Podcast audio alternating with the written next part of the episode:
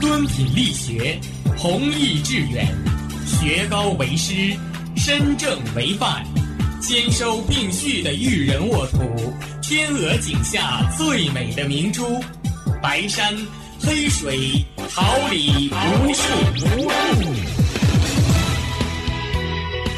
您正在收听的是哈尔滨师范大学广播电台，用声音技术生活，让声音雕刻未来。用声音记录生活，让声音雕刻未来。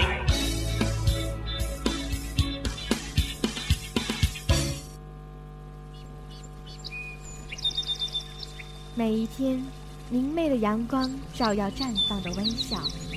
清清的雨水滋润鲜艳的蓓蕾，仰望那神峰之巅神奇的奥秘，俯视那细小萌芽最初的美丽，把快乐握在手心，摇晃出绚丽的梦想，让幸福溢满心口，荡漾起希望的涟漪。调频七十六点二兆赫，哈尔滨师范大学广播电台。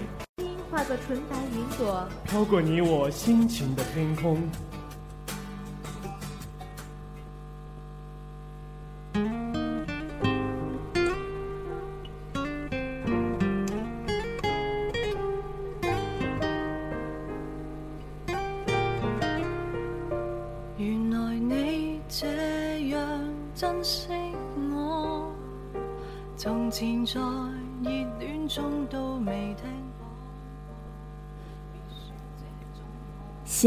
晨曦，蕴几许书香；一份关注，一份展望。校园晨风，每天清早的第一声问候。广播前，亲爱的同学们，大家早上好！这里是调频七十六点二兆赫，哈尔滨师范大学广播台。感谢您准时收听每天清晨的最新资讯栏目《校园晨风》，我是大家的好朋友苑新月，我是王鹏，大家早上好。节目开始之前，让我们共同关注一下今天的天气情况。今天是二零一五年五月二十五号，星期一，白天到夜间多云，最高温度二十六摄氏度，最低温度十五摄氏度，西北风，风力三到四级。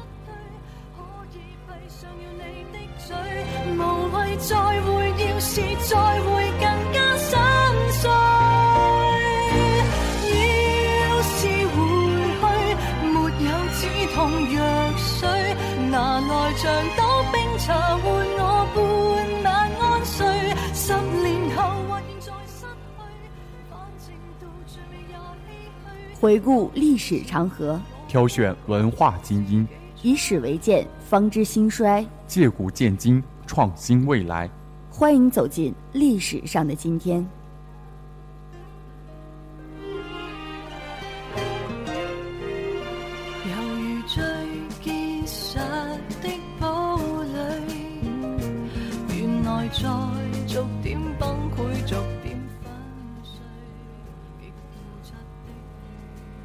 九六零年五月二十五号，中国登山队伍胜利登上珠穆朗玛峰。年轻的中国登山队队员王富洲、贡布、屈银华于一九六零年五月二十五号四时二十分集体安全地登上了世界最高峰，海拔八千八百八十二米的珠穆朗玛峰，从而完成了人类历史上的从珠穆朗玛峰北坡攀上它的顶峰的壮举。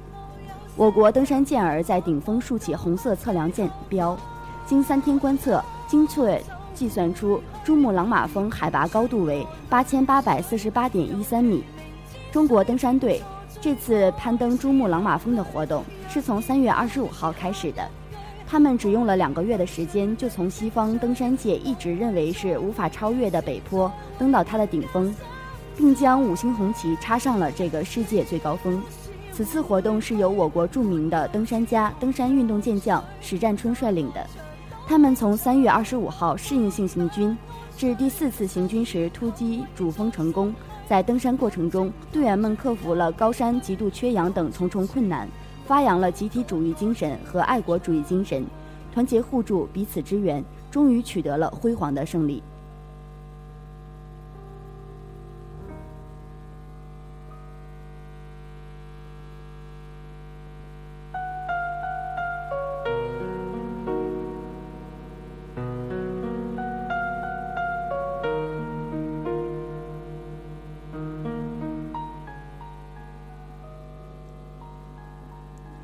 一九六三年五月二十五号，非洲统一组织宪章签署。一九六三年五月二十二号到二十六号，在埃塞俄比亚皇帝海尔塞拉西一世的倡议和邀请下，非洲三十一个独立国家的元首、政府首脑以及他们的代表，在埃塞俄比亚首都亚的斯亚贝巴举行了会议。非洲未独立国家的一些民族解放运动领导人也作为观察员出席了会议。会议于二十五号一致通过并签署了非洲统一组织宪章，决定成立非洲统一组织，并确定五月二十五号为非洲解放日。这次会议即为非统组织成立大会。第二次世界大战以前，非洲仅有三个独立国家。到六零年代末，新独立的国家达三十八个。七十年代以来，又有八个国家先后独立。一九九零年三月，非洲大陆最后一个殖民地纳米比亚也宣告独立了。到目前为止，非洲统一组织成员国已超过五十个，几乎包括了非洲所有的独立国家。非统组织成为第三世界最大的区域性国际政治组织。非洲统一组织的最高机构是国家和政府首脑会议，一般每年开会一次。总部设在埃塞俄比亚首都亚的斯亚贝巴。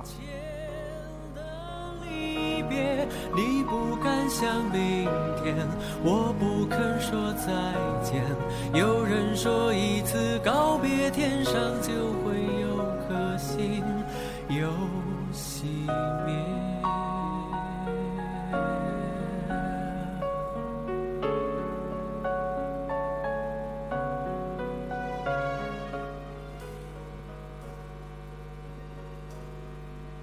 一九九八年五月二十五号，埃及修复狮身人面像。埃及总统穆巴拉克二十五号晚在开罗西郊主持盛大仪式，庆祝对狮身人面像历时十年的修复工程全面竣工。据联合国教科文组织在现场播放的修复工程纪实片介绍，狮身人面像成功地接受了有史以来最大、最具权威性的一次整容手术。与金字塔并称为世界古代七大奇迹之一的狮身人面像，建于公元前二六一零年，代表着古埃及的太阳神。相传是专门护卫古埃及哈夫拉金字塔和周围陵墓的。由于日晒、风沙等自然因素的作用，石像的胸部、脖颈和左前腿遭到前裂侵蚀。虽然最早的修复工作可追溯到公元前一四零零年，但前六次工程中技术与用料的失误。使这个人类文明的瑰宝面临倒塌的危险。埃及最高文物委员会与联合国教科文组织于1989年联合派出考古专家、文物修复师和雕塑家，利用最现代化的技术，使用1万2478块仿古砖，耗资250万美元，以拯救饱经风霜的斯芬克斯。埃及最高文物委员会秘书长称赞历时十年的辛苦劳动将会使。斯芬克斯石像继续伫立五千年。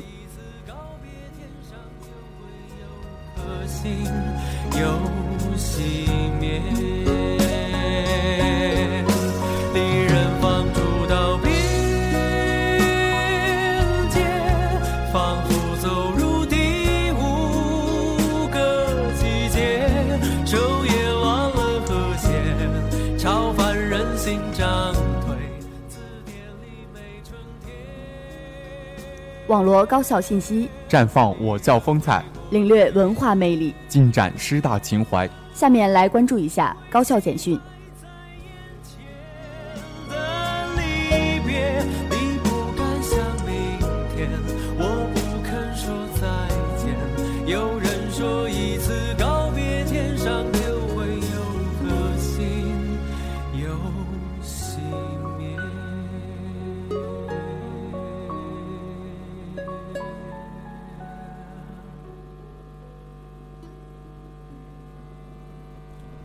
我校举办第五十七届田径运动会。五月二十一号上午七时三十分，我校第五十七届田径运动会盛大开幕。呼兰区文化体育广电旅游局局长毛猛平莅临开幕式，学校领导、离退休老领导出席了开幕式。开幕式由党委常委、副校长徐晓峰主持。伴随着欢快的乐曲，包括前导队、裁判员队伍、各学院师生代表队、附属中学。后勤集团、图书馆、直属机关在内的三十四个方队的检验队伍依次走过主席台，检阅人员服装整齐、精神饱满，口号响亮，展现了我校师生良好的精神风貌。是升旗仪式结束后，校长王选章致开幕词。王选章希望广大师生通过本届盛会，进一步激发拼搏进取、迎难而上、敢于胜利的斗志，以强健的体魄和顽强的精神迎接人生道路上新的挑战，共同创造学校事业新的辉煌。运动员代表李春阳、裁判员代表严闯分别宣誓。宣誓仪式结束后，党委书记付军龙点燃了手持火炬。将火炬交给了2014年全国高师运动会和省大学生运动会铅球冠军，并打破了学校铅球比赛保持三十年赛会纪录的体育科学学院运动训练专业2013级柴智。柴智接过火炬绕场一周后，在全场观众的瞩目下，点燃了本届运动会的圣火。运动上狂，彩球飘飞，和平鸽绕场盘旋，全场观众掌声雷动，欢呼雀跃。开幕式气氛达到了高潮。开幕式结束后，徐晓峰响鸣了学生一百米比赛第一枪，为历时两天的比赛拉开了帷幕。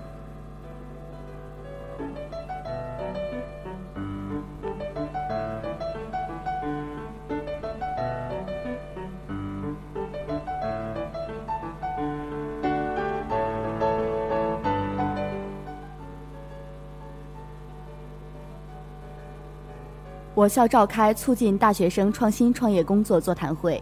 五月二十号，我校在行知楼一零一五会议室召开了促进大学生创新创业工作座谈会。党委书记付军龙主持会议并讲话，党委常委、纪委书记蒋金杰、学校部分职能部门负责人及部分学院负责同志出席座谈会。来自义乌城集团的副总裁王婷等人及我校自主创业学生代表计算机科学与信息工程学院。二零一三届毕业生陈钊，二零一二级学生马明旺受邀参加座谈会。会上，傅军龙肯定了学校相关部门在我校大学生创新创业工作中所取得的成绩，正确支持引导学生开展自主创业，提高创业能力，并且以创业带动就业。同时，也强调目前我校大学生创新创业工作急需提高对工作的认识和努力程度。并且自觉有效地贯彻促进大学生创新创业工作文件的精神，加强对大学生创新创业人才培养工作的科学管理，转变意识，有效推动我校大学生创新创业工作全面开展。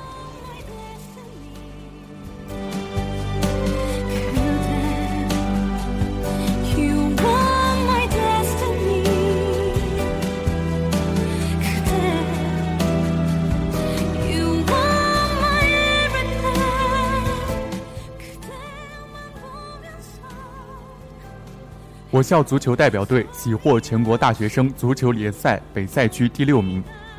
我校足球代表队于五月六号至十三号在山西太原中国大学生足球联赛北赛区决赛中取得两胜一负的战绩，以小组第二名的名次挺进前八强，并且在北区排位赛中喜获第六名的骄人战绩，荣获了今年六月在上海参加总决赛的资格。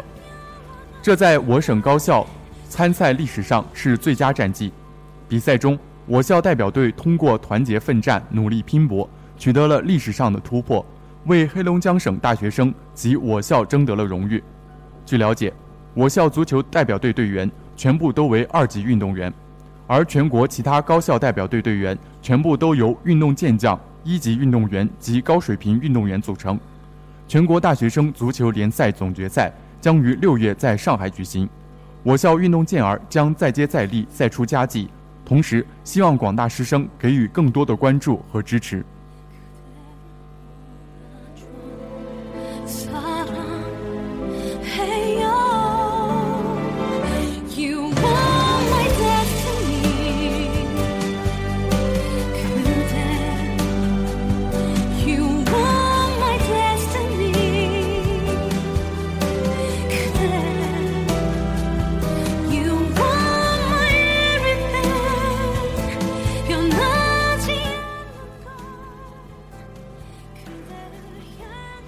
学院举办《思维的影响》二零一五届中国画系毕业生毕业作品展。五月十八号上午，美术学院思维的影响中国画系二零一五届毕业作品展在我校江南校区美术馆开幕。哈尔滨市文联副主席高第，我校党委常委、纪委书记蒋金杰，人事处艺术学校、美术学院相关领导及学院中国画系师生出席展览开幕式，并观看了画展。作品展开幕式由学院中国画系副主任蒋威主持。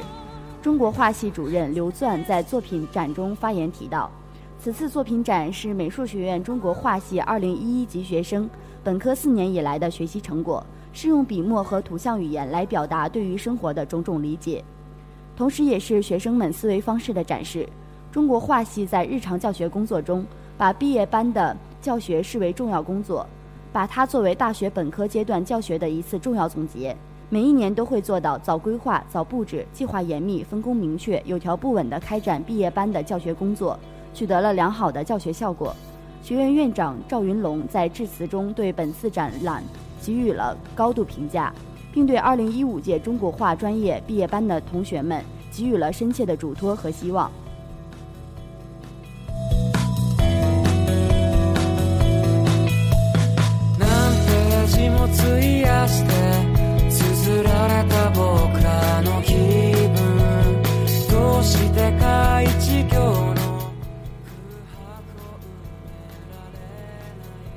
我校学生领到省内首张大学生自主创业四证合一营业执照。五月八号，我校计算机科学与信息工程学院二零一二级学生马明旺代表哈尔滨宅猫科技有限公司，在哈尔滨市呼兰区 CBD 大厦领取了黑龙江省首张大学生自主创业四证合一营业执照，标志着哈尔滨市已在全省率先实现了四证合一。我校作为一个有着多年大学生创业经验积累的大学生创业孵化基地之一，在政府相关部门的政策支持下，成功助力了如程钊等有典范创业的大学生。宅猫项目团队的创始人马明旺同学，对互联网思维有着极其的敏锐感，电子商务时代的到来，零二零模式的崛起，深深地意识到社区化将成为不可阻挡的趋势，所以利用专业优势。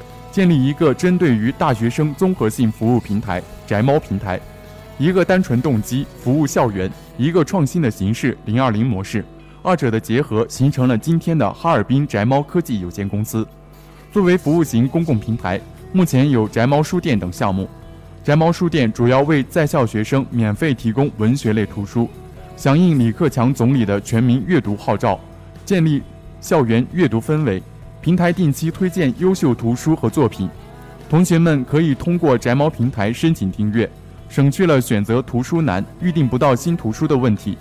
目前，宅猫平台已获得多方投资和供货支持，他们的自主创业团队吸纳了学校很多想利用课余时间做兼职的同学，为他们提供锻炼能力的机会，也为大家节约了时间成本。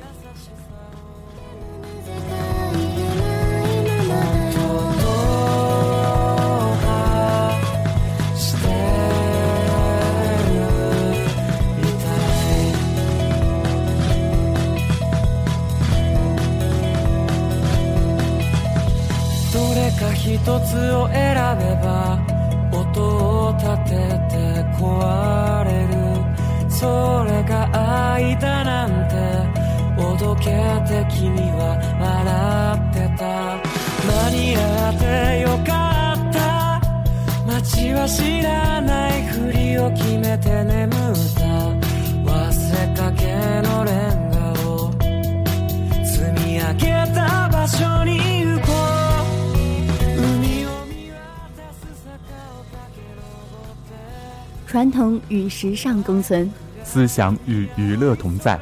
尘封之音带给你温情，尘封之音留下永久的眷恋。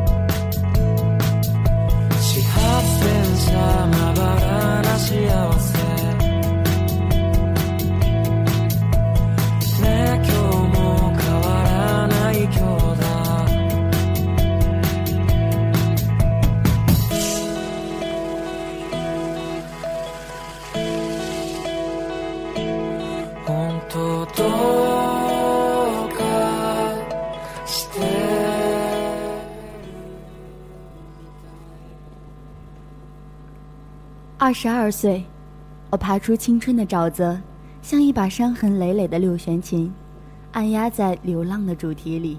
你来了，我走向你，用风铃草一样亮晶晶的眼神。你说，你喜欢我的眼睛，擦拭着我裸露的孤独。于是往事再也没有了冻结怨了。我捧起我的歌，捧起一串串曾经被辜负的音符。走进一个春日的黄昏，一个没有皱纹的黄昏，和黄昏里不再失约的车站，不再失约。永远不再失约。四月的那个夜晚，没有星星和月亮。我用沼泽的经历交换了你过去的故事。谁都无法遗忘沼泽，那么泥泞，故事那么忧伤。这时候，你在我的视网膜里潮湿起来。我翻着膝盖上的一本诗集，一本惠特曼的诗集。我看见你是一只纯白的飞鸟。我在想你在想些什么。我知道美丽的笼子囚禁了你，也养育了你，绵绵的孤寂和优美的沉静。我知道，你没有料到会突然在一个早晨开始第一次放飞，而且正好碰到下雨。我知道，雨水打湿了羽毛，沉重的翅膀也忧伤你的心。我湿热的脉搏正在升起。一个无法诉说的冲动，真想抬起眼睛看看你，可你却没有抬头，我却还在翻着那本惠特曼的诗集。是的，我知道，我并不是岩石，也不是堤坝，并不是可以依靠的坚实的大树。可是，如果你愿意，你说，如果我愿意，我会勇敢的，以我并不宽阔的肩膀。和一颗高原栽培出来忠实的心，为你支撑起一块永远没有委屈的天空。喜欢你，是因为喜欢你的声音，思念你的声音，才思念陌生的你。喜欢你，是因为喜欢你的声音，思念你的声音，才思念并不陌生的你。没有语言可以形容我第一次听见你声音时的感动。没有文字可以表述你的声音传入我耳膜时带给我内心深处的那种温情。喜欢在静静的夜里聆听你的声音，喜欢任思绪在你的声音里轻舞飞扬。喜欢在静静的夜里倾听你的声音，喜欢漂浮在你的声音里，任思绪长上翅膀随意飞翔。当如歌的音乐在空中响起的时候。你的声音就像潮水般一波一波推动着我温暖的心房，我痴痴的幻想，那像甘泉般流动的声音后面，是怎样一张英俊的面容。当如歌的音乐在耳畔响起的时候，我曾经坚硬的心房在你的声音里柔软沉醉。我痴痴的幻想，那像清泉般灵动的声音后面，是怎样一张恬静的面容。在你的声音里，我看到了春光明媚、碧海蓝天。在你的声音里，我闻到了花香四溢、流水的气息。在你的声音里，我听到了仲夏夜里小虫的呢喃，花语的缠绵。在你的声音里，枫叶再次醉染云霞。在你的声音里，我感受到了情的缠绵、爱的温暖。在你的声音里，我感叹低回。无语忧伤，在你的声音里，我重新找回生命的力量。天很蓝，像是你的声音为我营造的这片纯净。风很轻柔，像是你的声音疏解着我心头的郁闷。没有什么是可以像音乐和声音一样，更能够让心与心在瞬间相融的了。你说过，声音是一种有感情的文字，你知道吗？你的声音在每一个寂寞的夜晚传递给我的，就是那种无法触摸却可以真实感觉到的温柔与幸福。如果说音乐是有颜色的，那你的声音就是跳动在我心中最鲜亮的音符；如果说生命是有航线的，那你的声音就是黑夜中的一丝亮光，照着我寂寞的行程。倦了的时候。沏一杯香茗，坐在电脑前，静静的听你的声音从远方飘来，如此纯净，如此空灵，洗涤了我一天的疲倦。心痛的时候，站在星星满天的夜空下，回想你的声音，如清风沐浴，如水滴石上。寂静中，那种祥和，那种温馨，如清风拂过我浮躁的心。想你的时候，点一炷馨香，让你的声音如淡淡的香草弥漫在空中，氤氲着我的思念。念你的时候，品一盏清茶。让你的声音在茶雾中低回，我愿长醉不醒，回到了梦中美丽的天堂。倾听你的声音，是我今生注定的快乐。今夜，让我枕着你的声音入眠。倾听你的声音，是我今生注定的快乐。今夜，让我枕着你的声音入眠。为我打开。终究还要回到路上。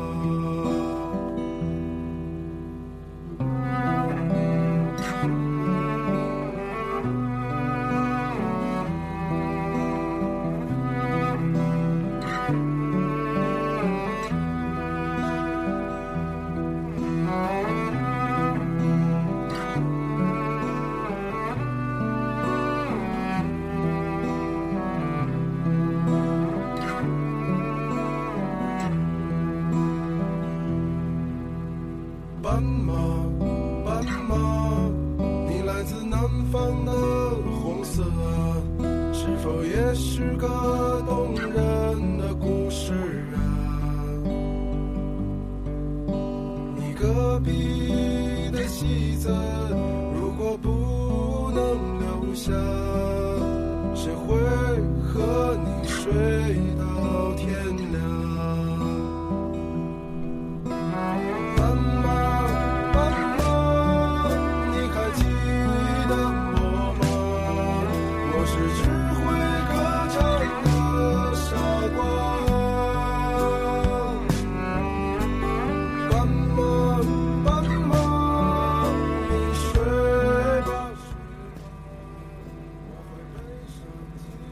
用四年的时间，换一个心底永远的记忆。曾经抱怨，曾经感慨，如今只剩满腔留恋。他日再次聚首，但求不忘各自最初的容颜。毕业季，这一刻说再见。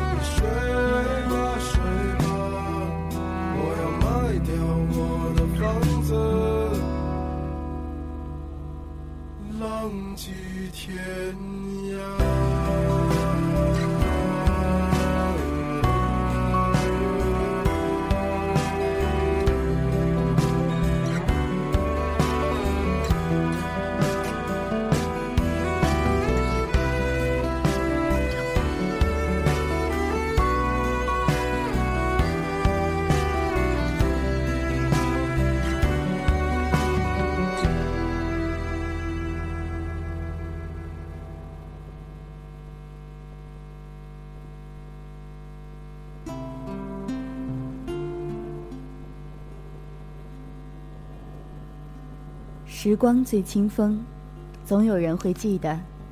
又是一年灿烂的夏季，又是一年毕业季。耳边是筷子兄弟的老男孩，青春如同奔流的江河，一去不回，来不及道别，只剩下麻木的我，没有了当年的热血。熟悉的旋律萦绕在这个微醺的夏季，带着淡淡的忧伤，因为离别，因为不舍。五月的尾巴里，他们神采奕奕地穿上了多年前翘楚盼望的爵士服，戴上那方正的象征学士身份的帽子，留下大学时代岁月的铭记。他们朝着头顶的那方天空抛掷着喜悦，他们欢呼，他们奔跑，他们毕业了。他们肩并着肩，簇手相拥，手掌相击，发出清脆的回声，传递着即将远离前珍重的心意。他们驻足在校门口，梦溪湖畔，回首的是一幕幕动人的年少轻狂。太阳开始围绕，没有理由，我也能自己走。你要离开，我知道很简单。他们用食指和中指的指尖相触，拼接着多角的星星。即使别离。至少曾经都是那颗美丽的星星不可或缺的一隅。他们扬着音，沸腾着倔强的青春。他们冒着雨，在朦胧的烟雨中，低吟着温婉的往昔。不是所有的笑容都能绽放在明媚的晴天，可是就算是渲染着烟雨的日子，他们依旧可以扬着最美丽的微笑，给最后的离别留下青春的骄傲与明媚。陈小春深情地唱着：“我希望你是我独家的记忆，摆在心底。”四年似乎一眨眼便已经走到了尾声。为即将到来的未来，有人慌张，有人迷茫，有人期待满满，有人疲惫不堪，有人还是站在那里，一如曾经的十八岁。在没有防备的情况下，四年的大学生活悄然接近尾声。同样，在没有防备的情况下，有些人、有些事、有些风景，悄悄地被珍藏成独家的记忆。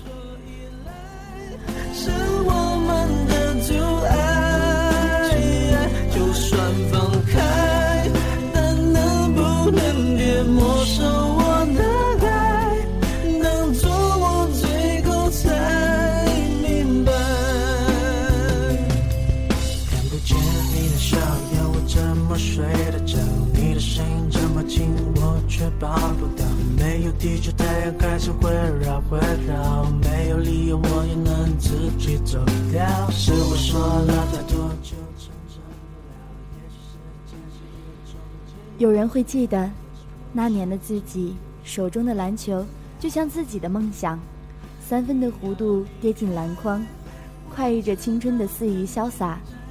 有人会想念，那年的他们舞动着火红色的身姿。盛放着热烈的青春，洋溢着胜利的骄傲，因为他们是一个团队。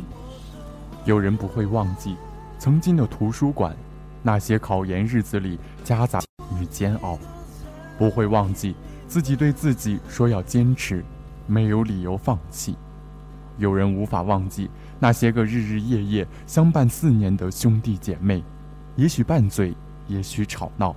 但是最艰难的日子依旧相互陪伴。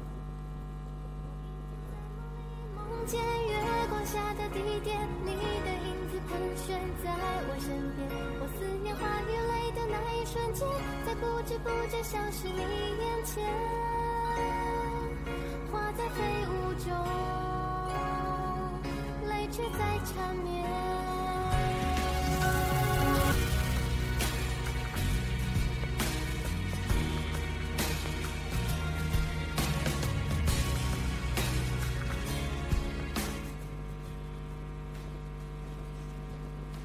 走过那么长的一段路，看见不同的人，不同的风景，总有一些人、一些事，是你独家的记忆。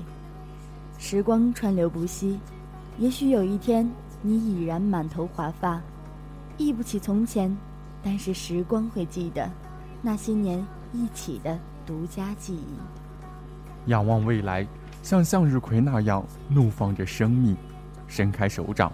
下意识地用不宽厚的手掌遮挡太阳，阳光透过指缝，碎碎屑屑地散落在这个初夏的季节，就像散落的梦想，化作碎落在心底的心事。青春肆意、神采飞扬的日子里，总是难免着有着那么多的遗憾，却有那么多和谐的和着拍子，一起协奏着明媚忧伤的进行曲。魂牵梦萦，却海角天边。一天在梦里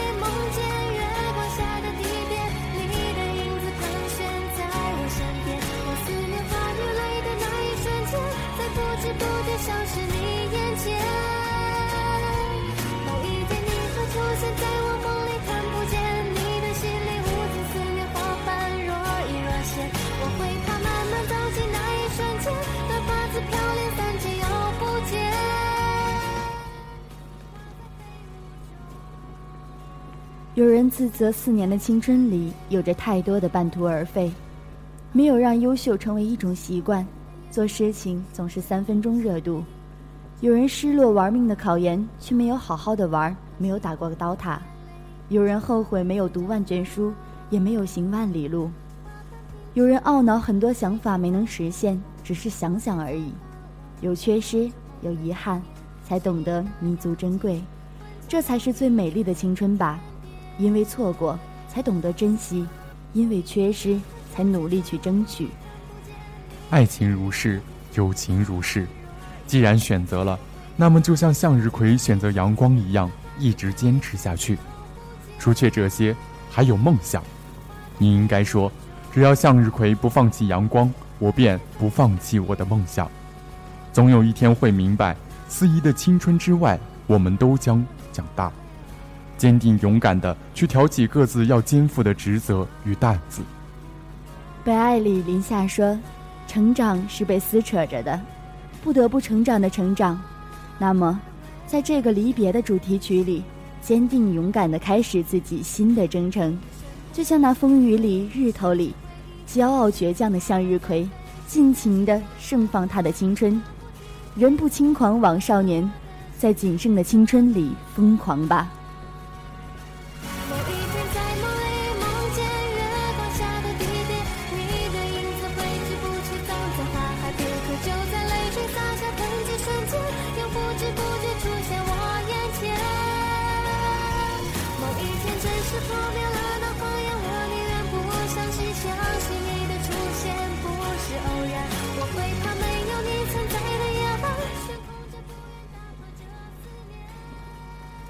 广播前，亲爱的同学们，大家早上好，这里是调频七十六点二兆赫，哈尔滨师范大学广播台，感谢您准时收听每天清晨的最新资讯栏目《校园晨风》，我是大家的好朋友苑新月。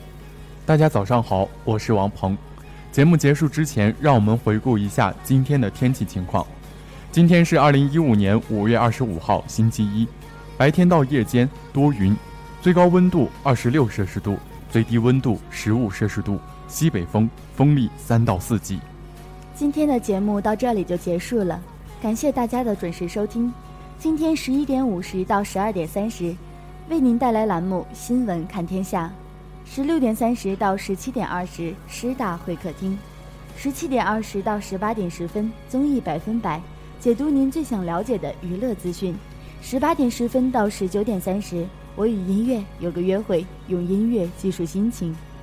同时，我们也要感谢今天的编辑李安琪、导播范嘉文、实习监制苏晋阳、霍世玉、赵珊珊、李小琪、牛慧卓、李欣、杜明玉，办公室刘建彤，技术部张大海、启轩、李欣。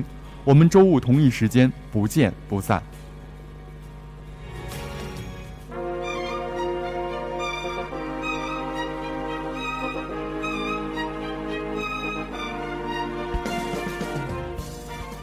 花秋时，桃李不言。炫动之声，无限精彩。FM 七十六点二。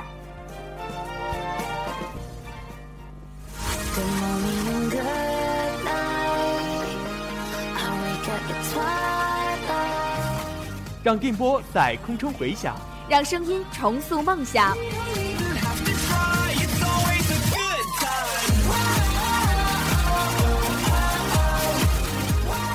在青春的旅途上用电波打破沉寂。在年少的岁月里让声音尘封迷茫。我的快乐源泉。我的青春宣言。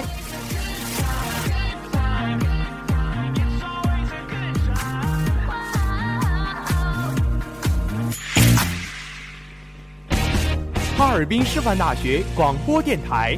正青春传递正能量。